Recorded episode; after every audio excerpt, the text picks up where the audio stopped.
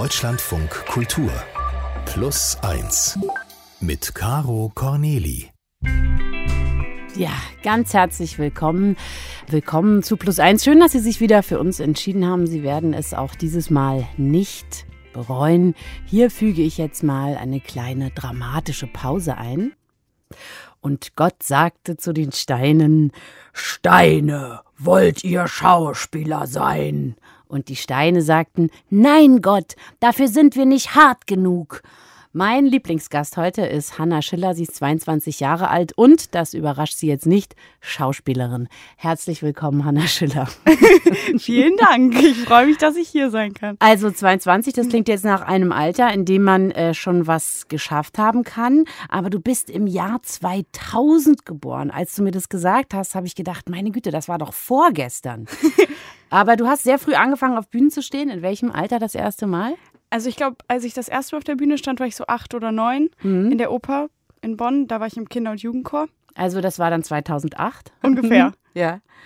Und äh, dann hast du aber das auch noch eine Weile länger gemacht in der Oper, ne? Und hast da so Kinder, Zauberflöte und Ja, also auch. ich wurde dann so Kindersolistin und habe das ungefähr wirklich gemacht bis 2020. Also dann nicht mehr so aktiv, weil ich dann auch schon eigentlich in Berlin gewohnt habe. Ich kam dann einfach immer wieder mal wieder zurück, weil das halt so das Umfeld ist, wo ich auch aufgewachsen bin. Welche Stimmlage hast du?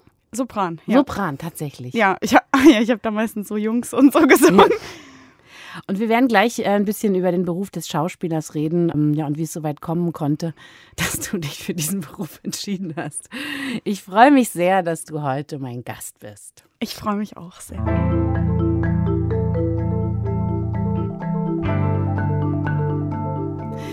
Die Schauspielerin Hanna Schiller ist 22, hat in über 30 Produktionen mit, mitgewirkt, darunter eine große Rolle im Tatort, die ihren Erfolg nochmal beschleunigt hat. Auch eine Produktion im Mutterland der Schauspieler, Wohnwagen und Assistenten, die Assistenten assistieren, Amerika nämlich.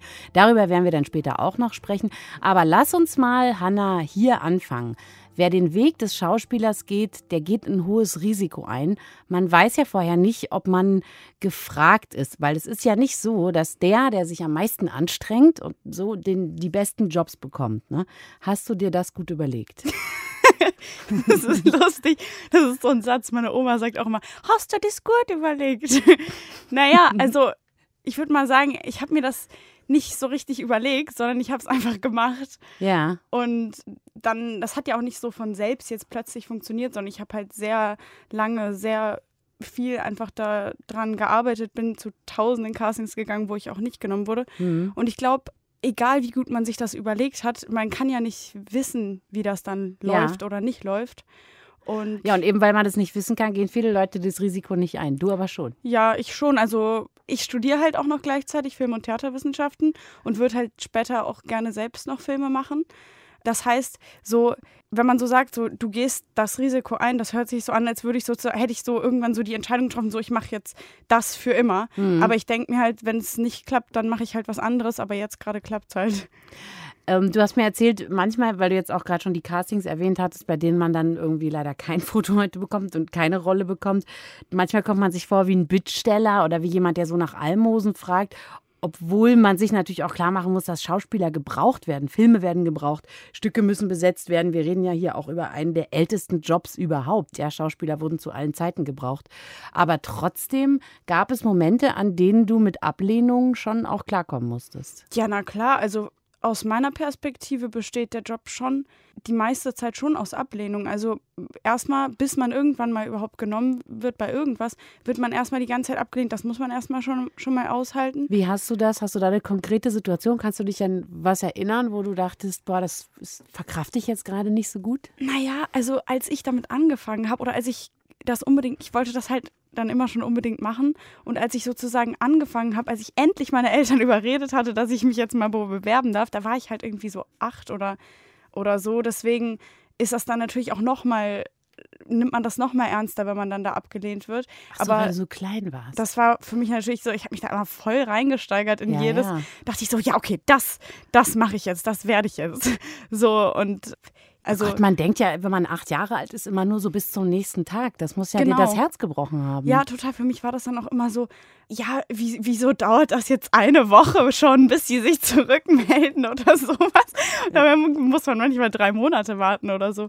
Und das war, um deine Frage zu beantworten, da gab es natürlich schon Situationen, wo ich sehr traurig darüber war, aber ich habe dann so mit der Zeit gelernt, damit umzugehen und das zu akzeptieren, wie das eben läuft. Hm.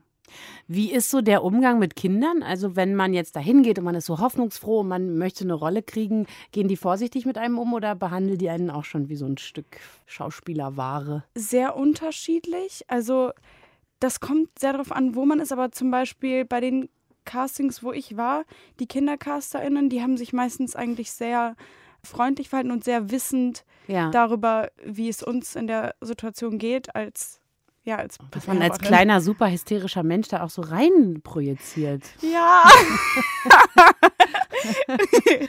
also ja, ja, ja. Und aber das klingt jetzt nicht so, als hättest du auch im späteren Alter mal wirklich längere Zeit mit Ablehnung klarkommen müssen. Naja, ich, ich, das kann man nicht so genau sagen. Es ist zum Beispiel dieses Jahr, was weiß ich, wie viele Castings habe ich wohl gemacht? Mindestens 20. Mhm. Und die meisten davon klappen halt nicht. Selbst wenn es dann klappt und ich dann irgendwelche Rollen bekomme, geht es manchmal aus Zeitgründen nicht, weil ich dann, was weiß ich, gleichzeitig irgendwas anderes drehe und dann. Dann ist ja aber die Ablehnung nicht mehr das große Thema. Da, das stimmt, aber dann ist es ja trotzdem, also dann ist, hat es trotzdem was mit Ablehnung zu tun, weil ich es dann ablehnen muss, obwohl ich es nicht ablehnen will. ich möchte dir eine traurige Geschichte aus meinem Leben erzählen. Okay. Im Jahr 2000, das Jahr, in dem du geboren wurdest, ähm, habe ich in einem Kinofilm mitgespielt. Der Kinofilm hieß Crazy. Hans-Christian Schmid hat den gemacht. Der ist auch relativ bekannt. Und ich habe so pff, zweieinhalb, drei Wochen mit der ganzen Gang in Bayern abgehangen, hab, war bei den Dreharbeiten dabei, weil ich auch eine richtige Rolle hatte in diesem Film.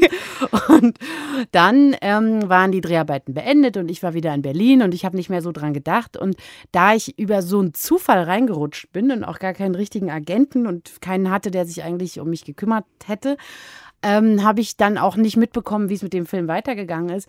Und irgendwann war die Premiere vorbei und äh, mir hatte keiner einen Einladungsbrief geschickt. Dann habe ich noch so naiv, wie ich damals war, gedacht, na ja, das kann ja mal passieren. Ich hatte ja jetzt auch nicht so eine große Rolle, obwohl ich schon tatsächlich einen eigenen Handlungsstrang hatte und ich bin auch geküsst worden in dem Film von einem Jungen.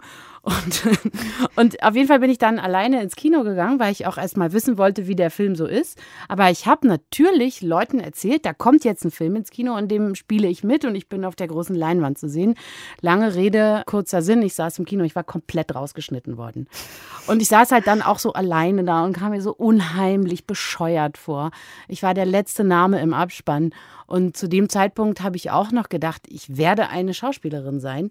Das hat sich dann aber womöglich mit diesem Tag so halb erledigt, weil ich damit überhaupt nicht zurechtgekommen bin. Ja, also, dass das mir auch keiner. Bescheid gesagt hat, dieses aussortiert werden, aus den Augen, aus dem Sinn, du bist für uns nicht mehr so wichtig jetzt, wir haben dich hier rausgeschnitten, das hat mir tierisch eine mitgegeben. Und ich könnte mir vorstellen, dass viele junge Menschen daran auch einfach leiden, wenn so mit ihnen umgegangen wird oder Ja, also erstmal tut mir das sehr leid. schon gut. Und ähm, ja, also ich kann mich auch erinnern, dass, äh, wie sich das anfühlt, wenn teilweise Sachen rausgeschnitten werden. Aber natürlich habe ich das noch nie in diesem Ausmaß erlebt. Und das ist, oh Gott. Ja, also ich glaube, dass sehr viele Leute, sehr viele Schauspieler und Schauspielerinnen in meinem Alter sich extrem schwer damit tun, weil ich habe halt das Glück, dass ich das jetzt schon relativ lange mache und dass ich sozusagen mit dieser am Anfang, wenn, wenn man noch gar niemanden kennt ähm, und zu den Castings geht und noch nicht mal weiß, wer, wer sind diese Leute, bei denen ich da zum Casting gehe. Jetzt, wenn ich zum Casting gehe, dann kenne ich meistens ja. halt so klar. die Caster und dann ist es halt so, Ja, okay, äh, das dann bin ich dann auch nicht mehr so aufgeregt. ja. Aber am Anfang ist das ja noch viel stärker und die ganzen Schauspielabsolventen und Absolventinnen, die halt in meinem Alter ja eigentlich sind, die fangen dann erst an und die müssen das alles dann in meinem Alter erleben und deswegen Ja. glaube ich, es denen damit dann erstmal nicht unbedingt ausschließlich gut geht. Also besser, man lernt schon auch als Kind mit dieser Ablehnung zu dealen, damit das später nicht so weh tut. Man braucht halt eine gewisse Zeit, um irgendwie damit klarzukommen. Ja. Und wenn man die halt ganz früh hat, dann kann man halt später damit umgehen. Ich will nicht sagen, dass es besser ist, weil ob die mich jetzt nehmen oder nicht nehmen, das hängt von so vielen Sachen ab. Wo viele gar nicht unbedingt jetzt was, also das meiste hat eigentlich gar nichts mit meinem Schauspiel zu tun, sondern mit irgendwelchen anderen Faktoren, die ich sowieso nicht beeinflussen kann. Hm. Ja. Gibt es eine Figur, die du richtig gerne mal spielen würdest? Meinst du so eine historische Figur? Zum Beispiel? Oh, das ist interessant. Da habe ich noch gar nicht tatsächlich so genau drüber nachgedacht. Es ist meistens so, wenn ich irgendwelche sehr guten Bücher lese, Ja. dass ich dann denke, oh, das müssten die mal verfilmen, das will ich dann spielen. Aber lass mich mal überlegen. Ich glaube, es gibt da eine. Ich, ich würde zum Beispiel richtig gerne mal so in, so in der Zeit von Mozart oder so äh, was spielen und zum Beispiel so, nicht, dass das jetzt für mich irgendeine Ikone ist oder so, das gar nicht, aber zum Beispiel jetzt so irgendwie, was weiß ich, die Schwester von Mozart und wie es ihr in ihrem Leben ging, damit, dass Mozart abgefeiert wurde, obwohl sie auch sehr intelligent war. Oder die Frau von Einstein, der ging es genauso. Ich hoffe, meine lieben CasterInnen äh, da draußen, Sie haben das gehört. Wenn diese Rolle auftaucht, bitte äh, vergeben Sie sie an Hanna Schiller, heute unser Gast bei Plus Eins.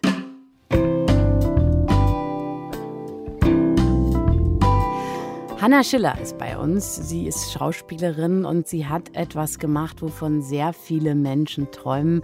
Sie hat äh, die Hauptrolle in einer amerikanischen Kinoproduktion gespielt. Erinnerst du dich, Hanna, wie du davon erfahren hast und was dir da so durch den Kopf gegangen ist? Oder mache ich die Sache gerade größer, als sie dich, für dich womöglich war? Nein, das war für mich natürlich sehr aufregend und sehr groß. Also ähm, das Casting hat halt super, super lange gedauert. Also ich hatte das irgendwie ein Jahr davor oder so. Und dann hatte ich halt noch einen ziemlich aufwendigen Prozess, in dem ich erstmal das Visum bekommen musste und in dem ich irgendwie so eine National Interest Exception bekommen äh, musste, weil man ja wegen Corona eigentlich gar nicht einreisen durfte und Ah, all diese ja, Dinge.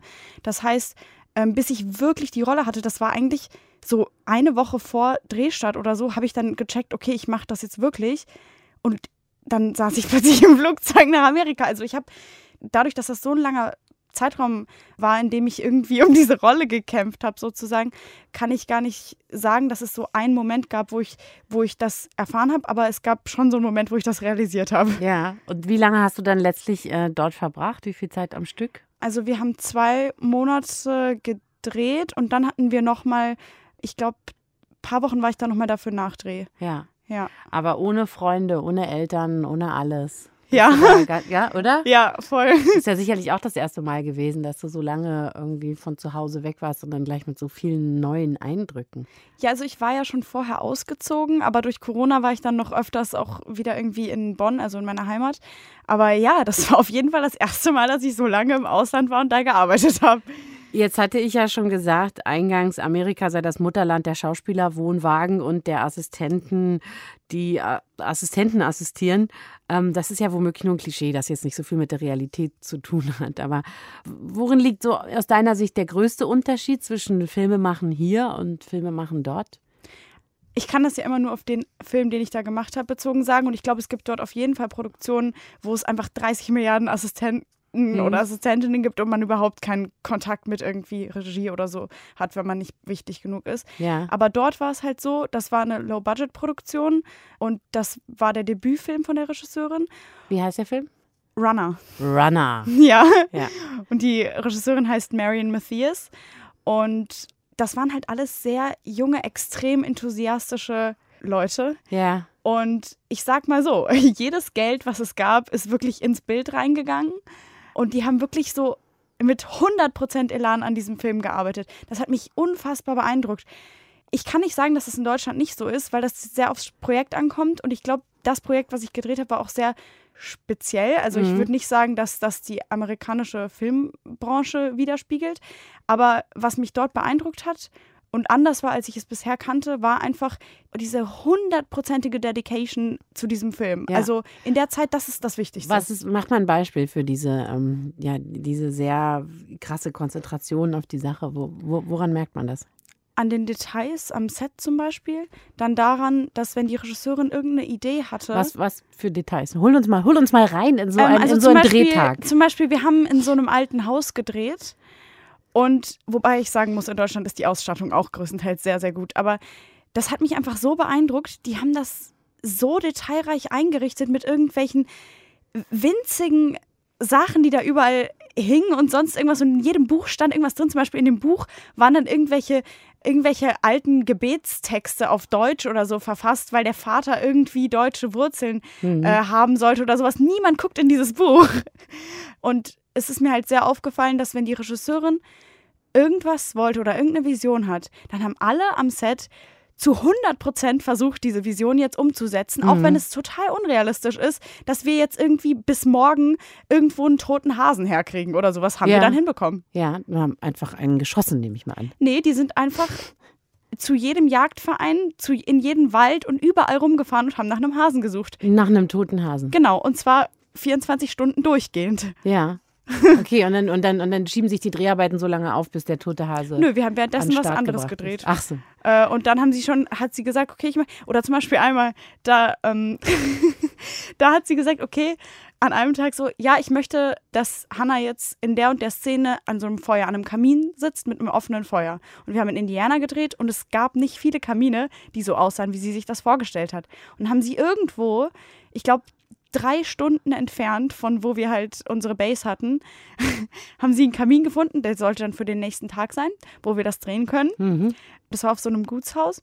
Und dann ist am nächsten Morgen der Produktionsassistent dorthin gefahren und wollte halt schon mal so ein bisschen abchecken, ist dorthin gefahren und dann meinten die so, ja, sie können den Kamin schon benutzen, sie dürfen aber nicht das Feuer einschalten, weil draußen ist Sturm, Waldbrandgefahr. draußen ist Sturm und da, Ja. der Rauch kommt sonst zurück rein, das wollen wir nicht. Und wir waren aber alle schon auf dem Weg dorthin Ja, und waren alle schon irgendwie zwei Stunden gefahren. ja. Und dann sind wir alle wieder zurückgefahren und Ach so, sind weil- zu einem anderen Kamin gefahren. Weil sich so jemand dann durchsetzt und sagt, äh, dass das obwohl Ja, klar, wenn der das Rauch hatte sich da noch ein bisschen weiter, Ja. also weiter durchgespiegelt, aber man muss da schon sehr aufs Wetter achten. Also wenn da Gefahren bezüglich des Wetters sind, in egal welche Richtung, da muss man da schon drauf achten, ja. Stelle ich mir das richtig vor, dass die Leute dir dann unentwegt sagen, das war einfach jetzt awesome, hilarious, fantastic, Hannah. I, I love your acting. You're Ja, such also die, Ameri inspiring.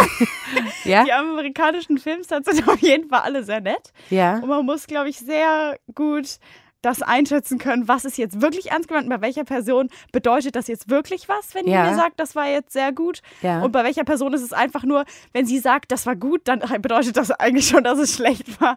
So, aber bei der Regisseurin, da wusste man immer sehr genau, ob sie was gut findet. Hast du da relevant mehr Geld verdient, als das hier der Fall ist? Oder ging wirklich das ganze Budget ins Bild? Nee, ich habe da absolut nicht mehr Geld verdient als hier. Im Gegenteil, das war ja, wie gesagt, eine Low-Budget-Produktion und das wird dann immer von dieser SAG so eingewertet, wie viel die Schauspieler und Schauspielerinnen da verdienen und alle haben gleich viel verdient. Alle Schauspieler? Ja, genau. Also je nachdem, wie viel Zeit man hat. Man hat pro Woche das Geld bekommen. Hm. Gab es sowas wie Rituale am Set oder vielleicht ein Aberglaube oder irgendwas, das ganz verboten ist an so einem Filmset in Amerika? Oder vielleicht bei diesem also die Filmset wollten nur? Nicht, die, ich könnte jetzt nicht sagen, ob das was mit Aberglaube zu tun hat, aber die wollten zum Beispiel nicht, dass man pfeift. Und, ja, das hat was mit Aberglaube zu tun. und Das die wollten. Und die, Filmsets, soweit ich das mitgekriegt habe, tatsächlich verboten zu pfeifen. ja, die wollten nicht, dass man pfeift und die wollten nicht, dass. Ähm, dass, dass ich äh, renne. Aber das will hier auch niemand, weil sie immer Angst haben, dass ich wieder irgendwas tue. Ähm, und jetzt ist es so, dass dieser Film, den du da gemacht hast, warte mal, der Film hieß Runner, die wollten nicht, dass du rennst? Naja, abgesehen außer im Film. Ach so, okay. Im Film bin ich äh, sehr viel gerannt bei jeglichen Ich Temperaturen. wollte gerade sagen, bei Runner, der Film, den du gemacht hast, Runner, läuft auf dem Toronto International Film Festival, das auch ein sehr wichtiges Filmfestival ist. Also viele wichtige Leute werden dich da aller Voraussicht nach auf der großen Leinwand sehen. Das wäre doch jetzt gar nicht so total unwahrscheinlich, dass dich da jemand sieht, der dich für eine richtig große Produktion verpflichtet, oder? Ich kann das absolut nicht einschätzen. Also wie, also ich habe den Film noch nicht gesehen. Mhm. Das heißt, ich kann noch nicht mal meine eigene Präsenz in diesem Film einschätzen. Aber ich war auch noch nie auf so einem Festival und erst Ja. recht nicht in Toronto. Ja. Deswegen weiß ich wirklich überhaupt nicht. Es kann natürlich sein, dass mich da irgendjemand sieht und für irgendwas dann besetzen möchte oder zumindest zum Casting einlädt. Es kann aber auch sein, dass Ich stelle mir, das- juckt. ich stell mir das eben so vor, die Leinwand ist erfüllt von deinem Gesicht. Zehn Sekunden lang sehen wir in dein Gesicht, das nur ganz wenig geschminkt ist, das aber sehr ausdrucksvoll ist und ganz am Ende rollt dir so eine kleine Träne über die Wange. Und, und da sitzt jemand im Publikum, der das sieht und sagt, verdammt, das ist meine, weiß ich auch nicht, Jeanne d'Arc. Ja, also ich glaube, dass der Film teilweise schon so konzipiert ist, dass man in sehr langen Einstellungen sieht, wie Ja. ich irgendwelche Dinge mache. Ja. Ähm, aber ich könnte jetzt nicht vorher bestimmen, ob einen das dann irgendwie packt oder nicht packt. Okay, aber an dieser Stelle können wir nicht ausschließen, dass das passiert, dass es diesen Knall gibt und dass dann irgendwie die Bildzeitung und weiß ich nicht, in einem halben Jahr wieder sowas schreibt wie unser neues Mädchen in Hollywood. Oder? Ausschließen können wir es nicht. Wir können es nicht Wir ausschließen. können in es nicht ausschließen. Ich drücke dir, falls du Bock darauf hast, total die Daumen, dass es so kommt und würde dir gerne noch sagen, dass ich überhaupt nicht weiß, wie du hier so ruhig sitzen kannst. Ich würde durchdrehen vor Aufregung, aber das äh, scheint dir ja scheint irgendwie an dir so ein bisschen abzulaufen. Naja, wir haben uns ja sehr nett unterhalten. Und Das stimmt, ja. ich fühle mich sehr sicher in deiner Fühlst du, dich, Gegenwart. fühlst du dich gut aufgehoben? Das ist schön. Plus eins. Die Antwort. Ja, Mensch, der Sommer ist schwer zu ignorieren, diesen Sommer. Er klebt an uns und die U-Bahn-Schächte atmen schwer. Ich behaupte jetzt einfach mal dreist für Sie alle mit. Wir trudeln draußen rum und genießen tropische Nächte. Das ganze Leben fühlt sich vielleicht ein kleines bisschen leichter an als anzunehmendermaßen in jenem Herbst, der uns bevorsteht, der wohl kalt wird und teuer und der Krankenstand wird wieder nur mit Superlativen zu beschreiben sein und das kann einem natürlich auf die Stimmung gehen. Was kann man jetzt also diesen Umstand vorausahnen, präventiv tun, damit im Herbst nicht alles so schlimm wird? Ein Austreibungsritual vielleicht? Diese Frage stelle ich jetzt gerne mal Lena Liebkind, die hat immer so gute Ideen. Hallo Lena Liebkind. Hallo, Caro. Darf ich dir Hanna Schiller vorstellen? Die sitzt hier neben mir im Studio. Hallo Lena. Hi, ja. Hi, ich habe schon zugehört. Ganz toll. Lena, ich bin, was? Ich bin jetzt schon Fan. Lena, was kann ich denn jetzt tun, vorbeugend, ähm, wenn ich ähm, das Gefühl habe, der Herbst könnte mich sozusagen, könnte mich umdunkeln und es wird irgendwie unangenehm, die Stimmung wird schlecht. Was kann ich jetzt präventiv machen, damit es nicht so kommt? Damit es nicht so du? kommt. Ja, da fällt mir eine Kindergeschichte ein. Frederik die Maus. Ich weiß nicht, wer sie kennt oder wer sie nicht kennt. Also wenn alle Feldmäuse arbeiten und Tag und Nacht Körner sammeln und Weizen und Stroh für den Winter, sitzt Frederik die Maus äh, rum und sammelt Sonnenstrahlen und Farben und Wörter als Vorräte für den kalten, grauen und langen Winter. Und äh, das soll uns einfach beibringen in der Kindergeschichte, dass die geistige und auch äh, die psychische Welt uns in schwierigen Zeiten auf jeden Fall eine große Hilfe sein kann. Und da schlage ich vor, dass wir das genauso machen. Da habe ich ein paar Sachen mitgebracht. Magst du die hören? Ja, unbedingt. unbedingt. Also ich würde Ja. jetzt, eig- eigentlich würde ich gerne jetzt schon einwerfen, ist es nicht ein bisschen Selbstbetrug? So, man kann ja schließlich auch nicht vorschlafen, ja. Aber ähm, ich möchte es trotzdem hören. Ja, kann man nicht, aber man muss sich trotzdem irgendwie drum kümmern. Ich weiß, es ist alles gerade ganz, ganz schlimm, aber irgendwo in unserem Kopf und in unserem Leben müssen wir einen Ort finden, wo es noch schön sein darf. Ansonsten brauchen wir gar nicht mehr aufstehen und das wollen wir ja auch nicht. Also, dass es so weit kommt mit uns. Ja. Genau.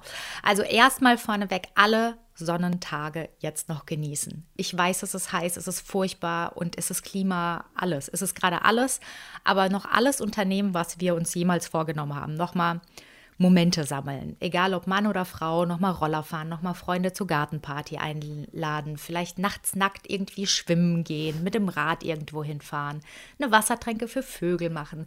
Alles nochmal eine Liste machen und nochmal alles abarbeiten. Wir haben noch ein paar Tage und das wird bestimmt auch ein goldener Herbst, so wie äh, jedes Jahr eigentlich. Ja. Und einfach schon mal wirklich vorsonnen. Das geht schon ein bisschen, auch die Vitamin D-Speicher aufladen. Und wichtig dabei, Fotos machen.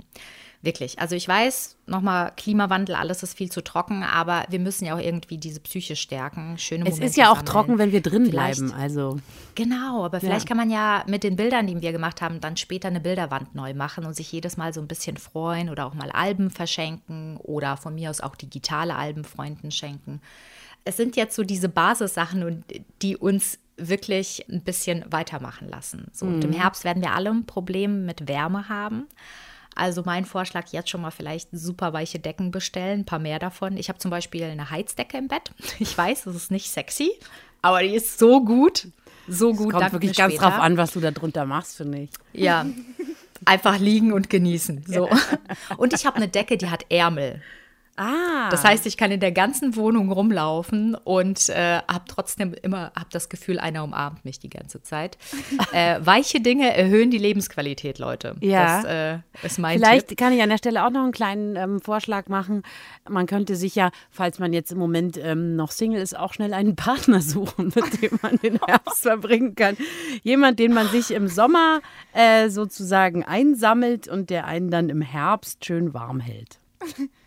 Einen mit ganz vielen Haaren oder eine. Einen mit vielen So, Haaren, Hauptsache. einen, genau, gerne, gerne, so- gerne eine. jemanden mit leichtem Übergewicht, der einen so, ja, der einen so gut Mhm. umarmen kann den ganzen Herbst. Ich weiß, das ist natürlich leichter gesagt als getan, aber ich wollte es nur mal mit in den Ring werfen. Genau. Ansonsten habe ich zum Beispiel dieses Urlaubsfeeling, was man so in den Urlaubstagen hat, wenn man in einer schönen Anlage ist. Das bringe ich super gern mit nach Hause. Also ich dekoriere mein Zimmer auch gerne so, als wäre es in so einem Retreat mit Bananenstauden. Ich habe zwei sehr große Bananenstauden und manchmal lege ich mich auf den Teppich und mache so eine Beach-Playlist an und meditiere so ein bisschen dazu.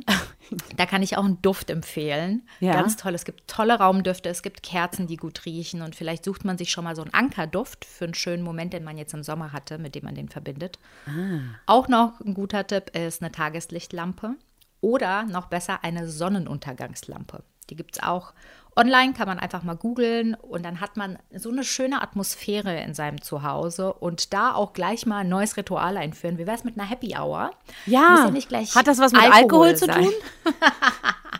Also es muss ja nicht äh, gleich Alkohol sein. Wir wollen unsere Leber nicht so krass strapazieren im Winter.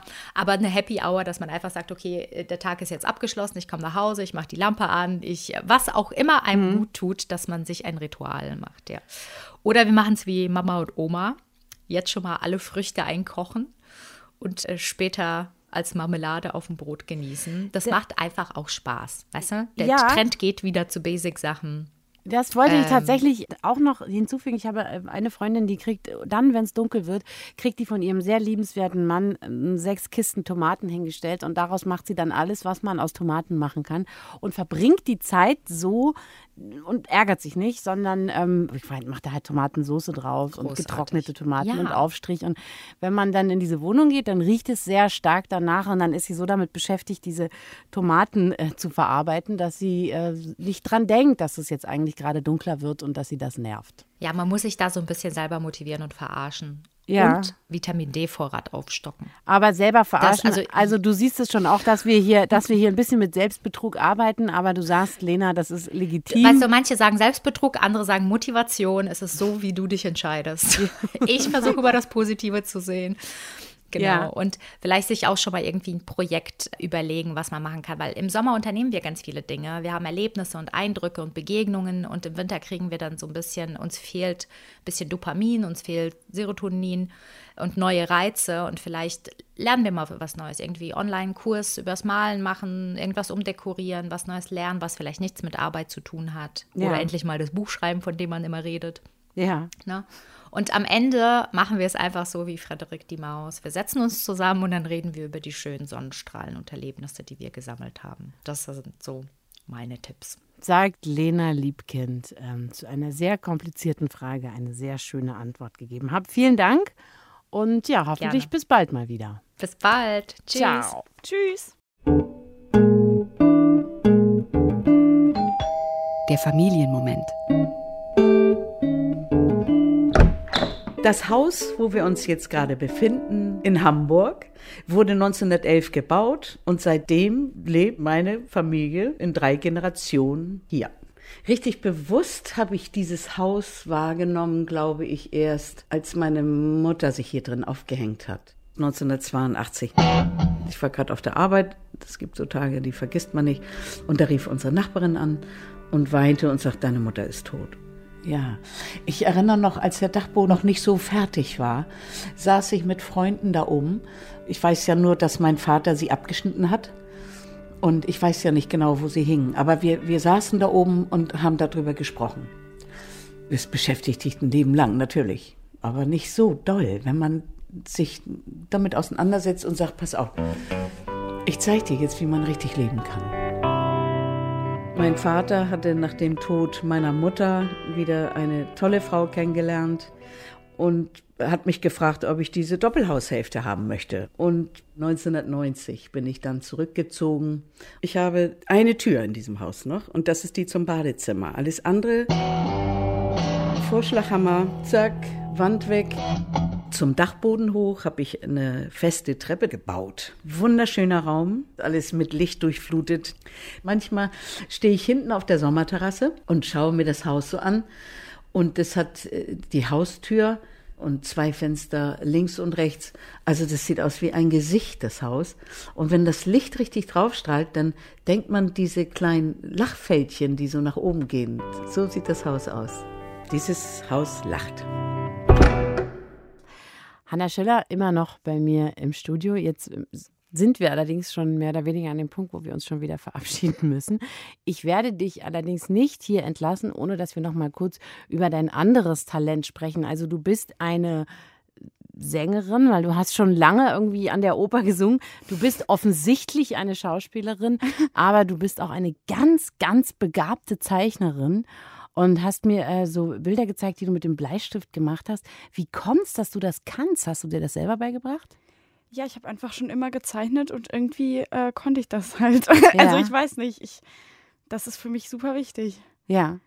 Es sind viele Kinder dabei. Warum malst du so viele Kinder?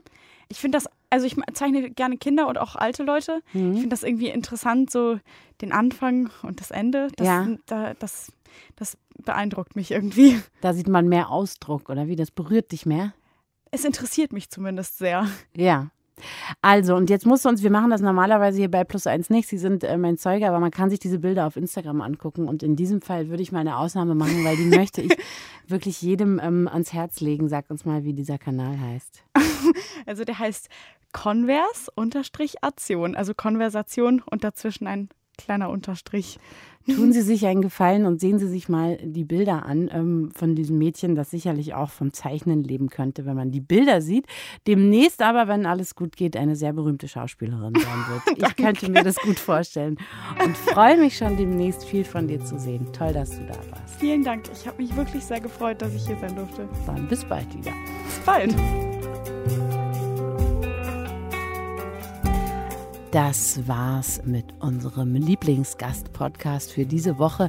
Ich weise allerdings an dieser Stelle gerne darauf hin, dass wir noch einen zweiten Podcast haben, den mit der Geschichte der Woche nämlich. Und in dieser Geschichte muss Dina eine, naja, schwierige Entscheidung treffen. Und ich war so, ich war so glücklich an dem Tag. Denn eine Kollegin, sie konnte mich sehr gut, sag ich mal, verstehen oder meine Entscheidung auch nachvollziehen. Sie hat sich sehr gefreut und der andere gesagt, Dina, nein! Aber ich war so erleichtert. Ja, das hören Sie dieses Mal in unserem Geschichten-Podcast. Ich verabschiede mich einstweilen bei Ihnen. Bis dann. Tschüss.